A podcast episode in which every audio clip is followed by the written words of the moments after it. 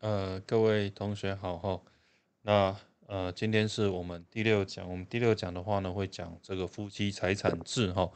那特别是这一个我们法定财产制哈。那这个部分的话呢，是实务上相当相当哈，这个适用的一个知识哈。那之前有讲过，我们现在夫妻财产制法定分别跟共同哈。那其实呢，哈，共同的话呢，基本上是比较哈少人在用的，几乎是没有人在用哦。绝大多多数的话，九十五趴的话呢，我们是用这个法定财产制哈。那分别财产制要特别的一个约定哈才会适用哈。那基本上面哈，法定财产制就是要去保障哈婚姻关系中哈经济弱势比较呃这个比较弱势的那一方哈，这个通常都是太太这一边了哈。所以呢，其实法定财产制对这个这个女方来说，哈是比较有保障的，哈。但是如果夫妻双方的话呢，各自呢，哈财产的部分想自己管理的话，哈，就是在离婚的时候，或者是婚姻关系这个消灭的时候呢，这个不想要彼此做分配的话，那就适用所谓的分别财产制，哈。那基本上面来说，哈，要了解是这样子，哦。那再来是说，哈。我们这个按照这个概要图解来去看哈，我们这个这个夫妻财产制分为法定跟这个约定哈。约定的话呢，就这个有分别跟共同哈，分别产生共同财产制哈。那约定财产制的话呢，是结婚前后书面向法院去做这个登记哈。啊，分别财产制的话呢，就比较简单一点，所有财产制里面最简单的哈，也就是财产各自所有，债务也自行清偿。然后呢，婚姻解消的话呢，没有剩余财产分配的部分哈。那法定财产制的话呢，就有分成两种情况，叫通常，另外一种是非常的情况。通常就是说，婚后你没有约定的话呢，就视为采用通常法定财产制哈，视为采用法定财产制，也就是刚才我讲的百分之九十五的哈，都适用这种情况哈。那这个综合法定财产制的话呢，跟这个分别财产制是一样的哈，财产各自所有，债务也是各自自行去清偿。那婚姻解消的这个部分的话的时候呢，是有这个剩余财产分配请求权的哈。那这个部分我们在下一讲哈，这个第七讲的部分也会详细的跟大家说明剩余财产分配的差额分配的部分哈。那非常法定财产制的话呢，指的是说呢哈，有两种情况哈。啊，它基本上都是所谓的法院宣告去改用的，也就是说，在非常的时期之下，哈，非常的事件之下，然后改用这一个法定财产制，哈，而且这一次的这个改用的话呢，哦，其实是强制性质的，而且是这个呃，就是算是一次的重新分配了，哈。那最主要是要应付，哈，去处理所谓的夫妻之一方，哈。有一方不给付哈生活费用，或者是有一方是破产的无力偿债的情况之下，由法院直接宣告改用这个法定财产制，在那个时候呢，夫妻的财产做一次的清算。好，那在正式进入这个法定财产制之前的话呢，先大家跟大家说明哈一个这个婚前契约的一个概念。婚前契约基本上面就是说，在呃男女双方哈在结婚之前的时候呢，去进行的一个约定哈。那这个约定呢，事先约定了一些哈财产的呃给付的一个方式，或者是婚后的一些呃家庭费用的彼此的分摊哈。那我在网络上没有找过这个讯息，其实也跟大家分享一下哈。也就是说，男女双方的时候呢要结婚啊，男女要结婚哈。那这个有一方呢哈，就这个女方这边哈就拿出一张婚前协议书哈，要这个男方签名哈。那这个内容的话呢，最主要是说哈，男女双方结婚之后呢，所有的支出都要男方来去负担，这个其实勉强是可以接受了哈。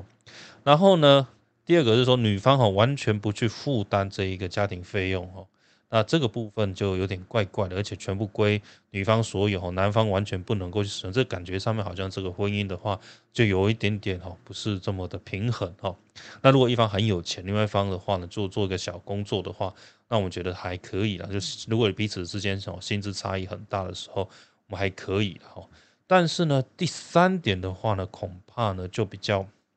夸张的时候了哈，就是说婚后哈，女方可以共享男方名下的财产哦，离婚后也可以得到一半的一个权益哦。那这样子的话呢，好像就感觉怪怪的，就是说这个男方的话呢，全额负担这个这个婚这个婚这个家庭的开销，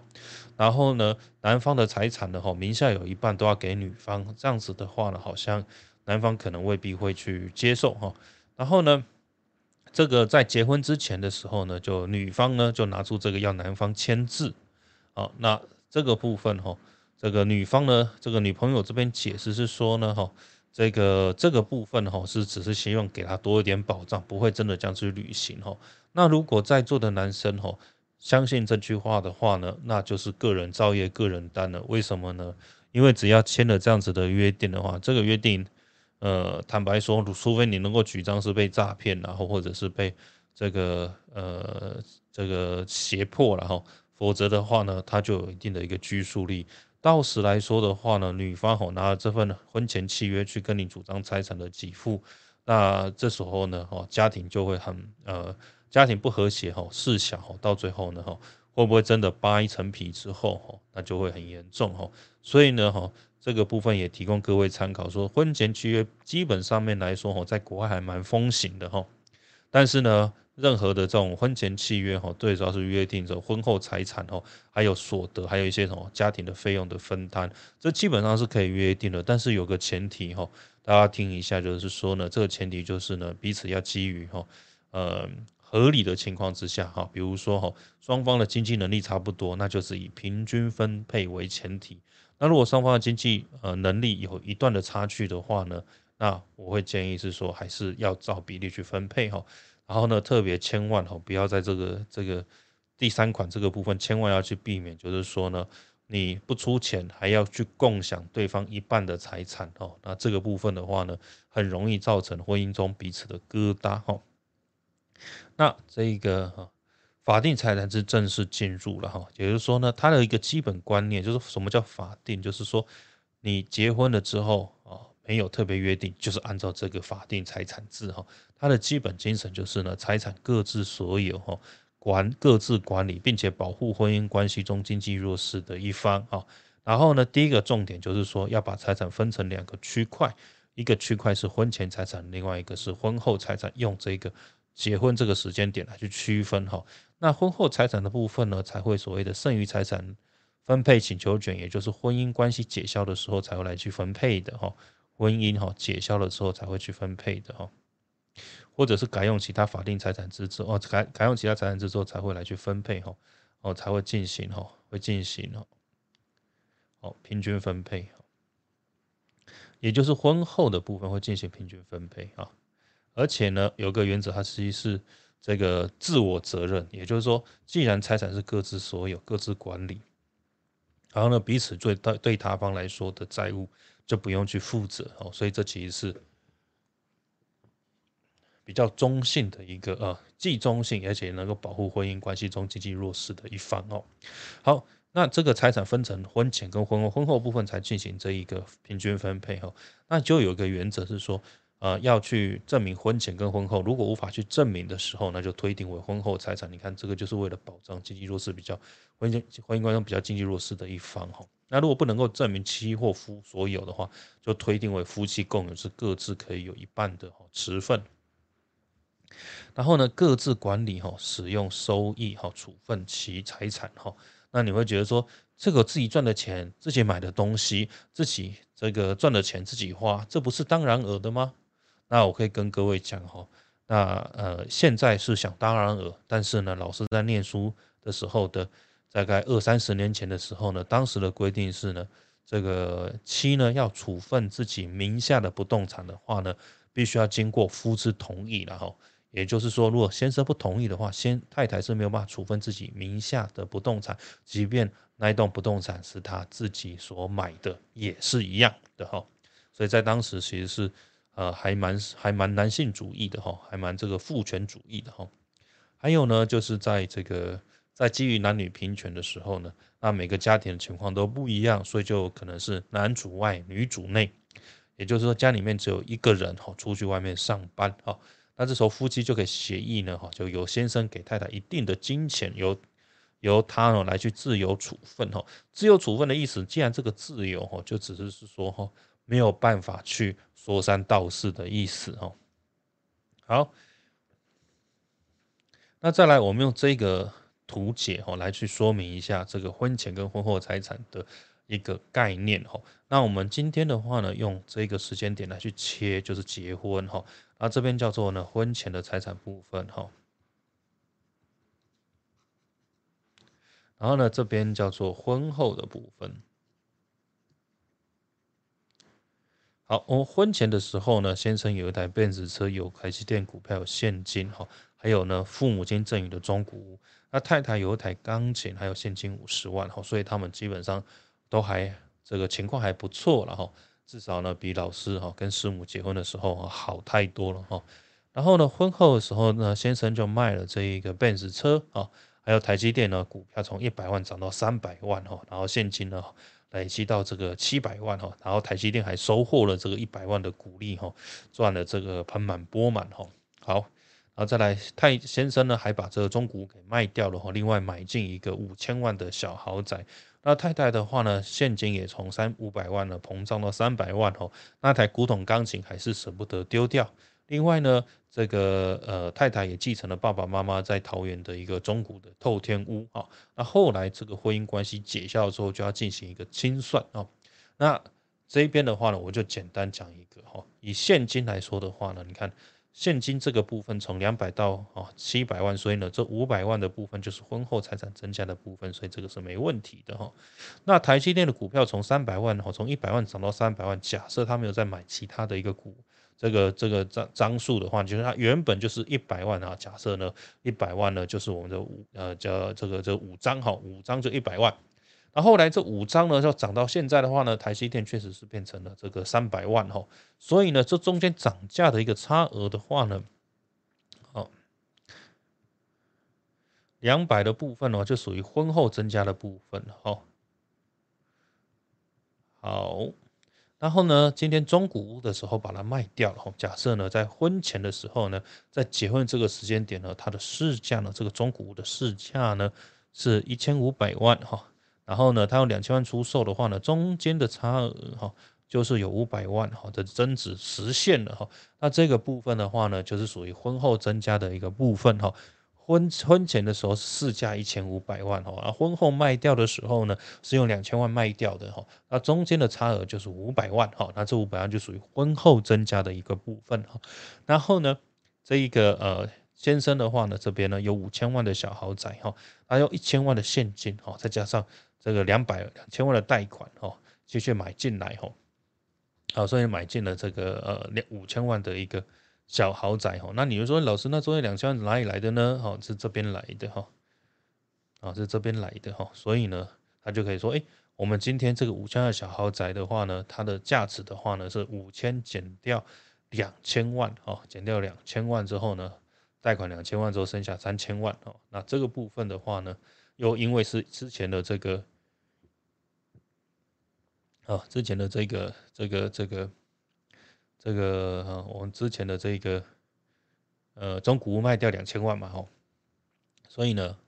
这样子来说的话，这小豪宅的话呢，在婚后财产增加部分就只剩下一千万，所以用这个部分来去彼此去算一下，说先生的财产婚后增加多少，然后减掉太太的财产和婚后增加多少，那彼此要做一个平衡哈。好，然后呢，在法定财产制之下，这个部分很重要哈。夫妻的财产的各自管理，我们这只要加个字就行了。各自哈，各自管理，各自使用，各自收益，各自处分哈。所以呢，以这个例子来看的话呢，我们在这个上课的时候就会跟大家来去分析哈。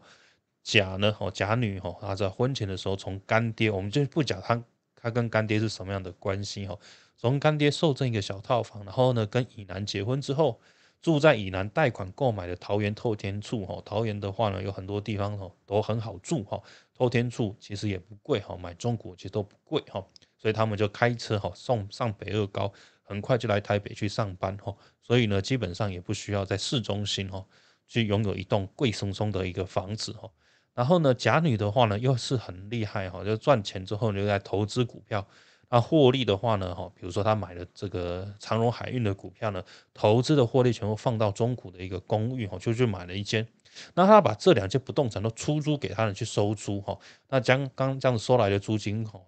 去缴这个房贷的话呢，还有剩。然后呢，还有剩的部分就来支应这个家庭的生活。但是呢，这个以这个他他他的先生呢，就反对是说，哈，现在少子化，房市崩跌在起，你还去买套房，你还去买公寓，即将要跌价了，赶快赶快出清。所以先生就为太太去下指导棋，请他怎么样呢？赶快把不动产给卖掉。请问，在这种情况之下，有没有太太有没有义务哦去遵守先生的意愿？哦，那这个部分的话呢？那我们上课还会做进一步的讨论哈。好，那法定财产制之下，先生欠债，太太有没有义务清偿？太太欠债，先生有没有义务帮他去清偿？那这个部分呢，请看民法第一零二三条说，各自对其债务负清偿的责任。所以基本上面来说的话呢，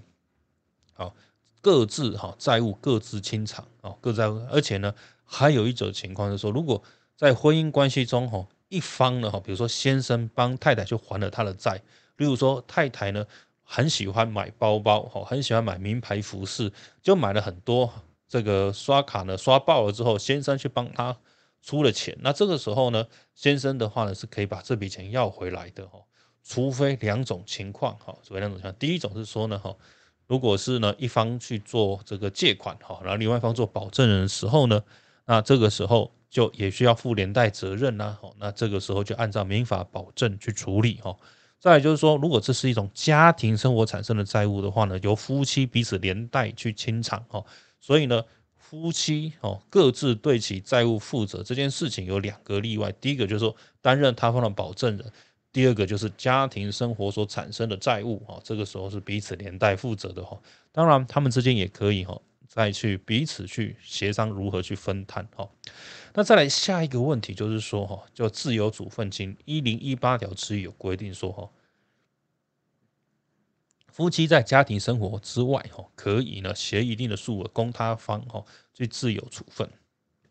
那这自由处分的意思刚才提过，就是他可以哈，就是给了哈，就算是他自己决定要怎么去花哈。那如果是说另外一方呢，很喜欢去买。很新的山西啊，或者是喜欢买这个名牌服饰包，那这个时候是不是另外一方可以给了之后还可以说三道四呢？那这个部分我们上课再来去做一个仔细的分析，有这样的一个问题哦。所以呢，今天的话呢，大致上面哦这一讲就跟大家去只就简单的分析哈，这个法定财产制的重要内容，因为它是百分之九十五的哈这个婚姻关系都会去适用的一种法定财产制哈。那给大家去做一个参考，下次我们就从好一零三零条之一剩余财产分配请求权来跟各位去谈起哈。好，那我们下次哈再继续谈，谢谢，拜拜，再见。